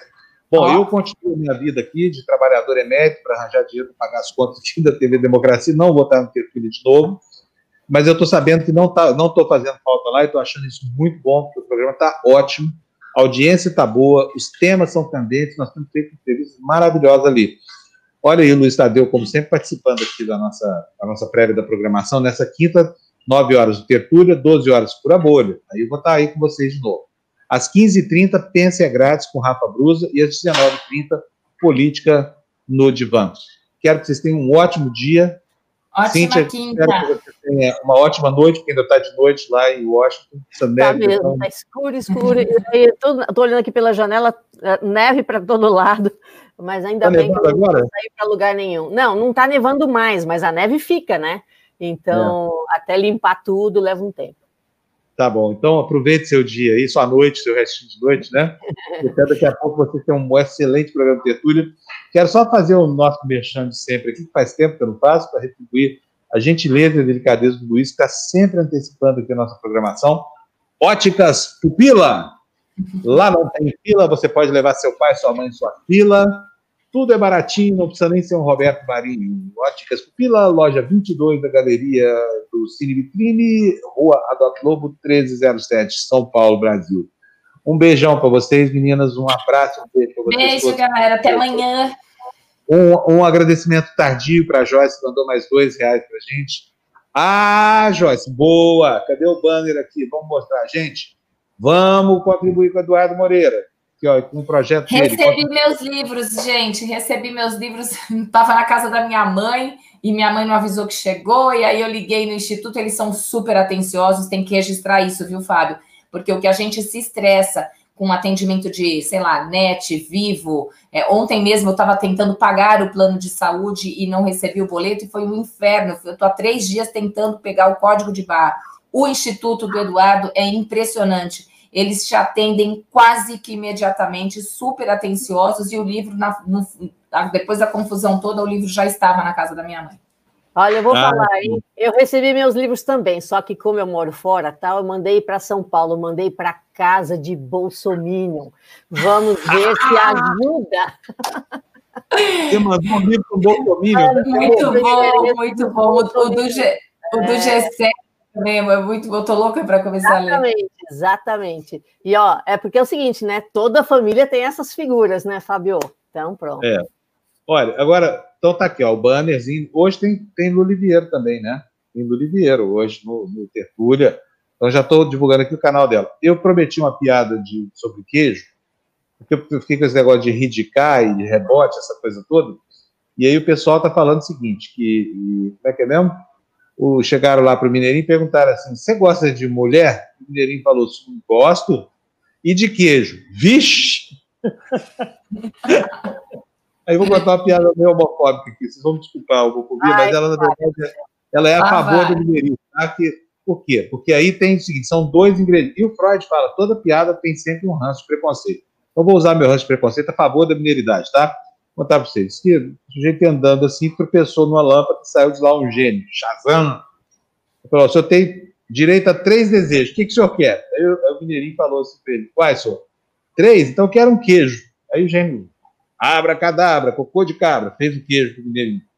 Segundo desejo, o que, que o senhor vai querer? Mas, eu quero outro queijo. E o gênio, abra cadabra, cocô de cabra, e fez o outro queijo lá para o mineirinho. E agora o terceiro desejo, outro queijo. Não, senhor, o senhor traz uma mulher bem gostosona.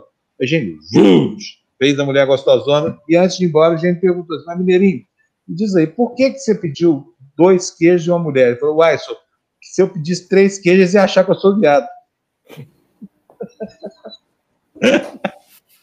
Pode rir, gente, não tem problema nenhum, não. A piada é a favor da mineiridade, tá? Toda piada meio. Tchau, gente. Fique com essa aí, ó. Não sou machista, sou mineiro, mas não sou machista, tá? Muito bem, Tchau. Até mais tarde. Interture até amanhã aqui mesmo e até meio-dia. Tchau, gente. Valeu.